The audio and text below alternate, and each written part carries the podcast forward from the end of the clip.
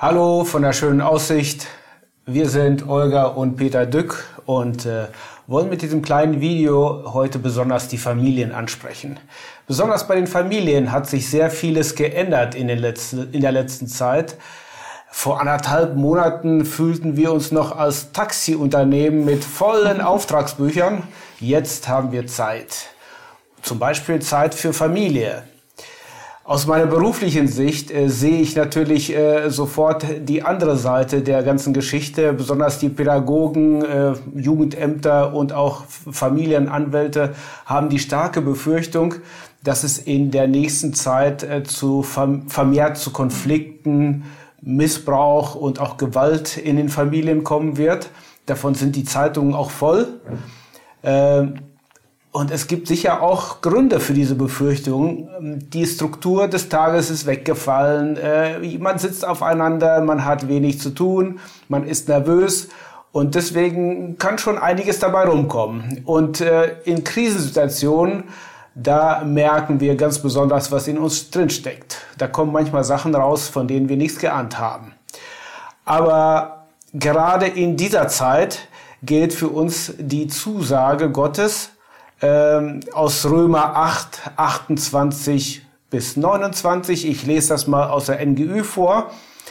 Eines aber wissen wir, alles trägt zum Besten deren bei, die Gott lieben. Sie sind ja in Übereinstimmung mit seinem Plan berufen. Schon vor aller Zeit hat Gott die Entscheidung getroffen, dass sie ihm gehören sollen. Darum hat er auch von Anfang an vorgesehen, dass ihr ganzes Wesen so umgestaltet wird, dass sie seinem Sohn gleich sind.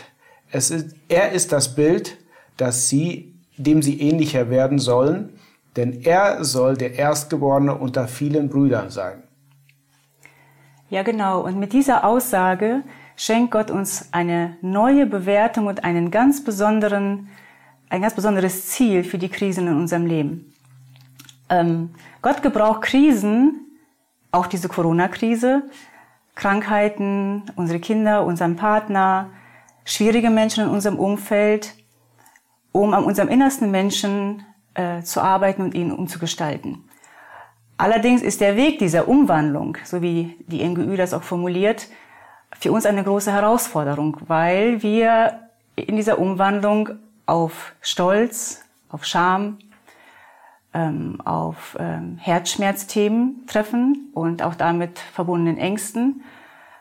Und in unseren Beziehungskonflikten und vor allem unter Druck in solchen Krisen beziehungsweise unter Stress ähm, offenbaren sich sowohl bewusste wie auch unbewusste äh, Denkweisen, Haltungen, Verhaltensweisen von uns, die manchmal lohnenswert sind und lobenswert sind und manchmal aber halt Jesus gar nicht ähneln. Und die sind es dann halt auch, die dann halt eben Streitverletzungen verursachen. Und dann sowohl unseren Beziehungen schaden, wie es auch den Beziehungen mit unseren Kindern, unserem Partner, der Beziehung mit Gott schaden, aber auch uns selbst. Wir haben zwei Möglichkeiten, mit unserem Fehlverhalten umzugehen. Die eine Möglichkeit ist, wir beginnen uns recht zu fertigen, wir ähm, wir machen Schuldzuweisungen, wir ähm, ignorieren unser Fehlverhalten, schieben es an die Seite. Die Folge ist ähm, Verletzungen, Streit, Unfriede. Dann, was keiner sieht, eigene Anklage und Härte. Die zweite Möglichkeit wäre, wir entscheiden uns ganz bewusst dahin zu schauen auf unser Fehlverhalten, um es zu verstehen und das dann in der Wahrheit Gottes zu reflektieren, Lösungen zu suchen, und aufeinander zuzugehen. Und ohne dass wir es merken, bewirkt der zweite Weg automatisch eine Heilung. Und wir möchten euch heute ganz besonders zu dieser persönlichen Reflexion der vier Wochen einladen und haben euch dazu fünf Fragen mitgebracht, die wir euch jetzt mal vorlesen. Und ähm, da könnt ihr euch in den nächsten Tagen mal zurückziehen in die Stille mit Gott und mal diese Fragen bewegen und äh, mal schauen, was äh, Gott euch da aufzeigt. Und ich lese mal die Fragen mal eben vor. Die erste Frage, welcher meiner Verhaltensweisen waren verletzend und unangemessen in letzter Zeit? Wie habe ich mich danach verhalten? Welches Denken steckt hinter meiner, meinem Fehlverhalten? Welches Denken wäre Jesus ähnlich?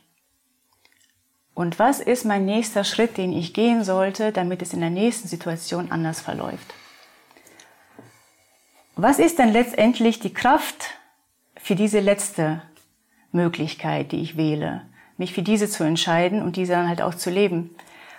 Und äh, es ist sehr offensichtlich, dass die Kraft dazu diese neue Bewertung und das neue Ziel, was Jesus uns durch Römer 8, 28, 29 gibt.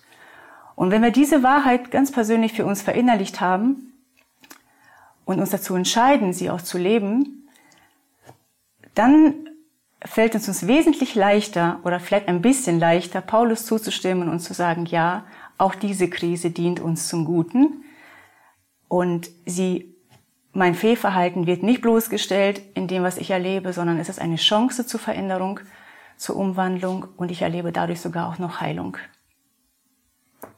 Vielen Dank. Tschüss.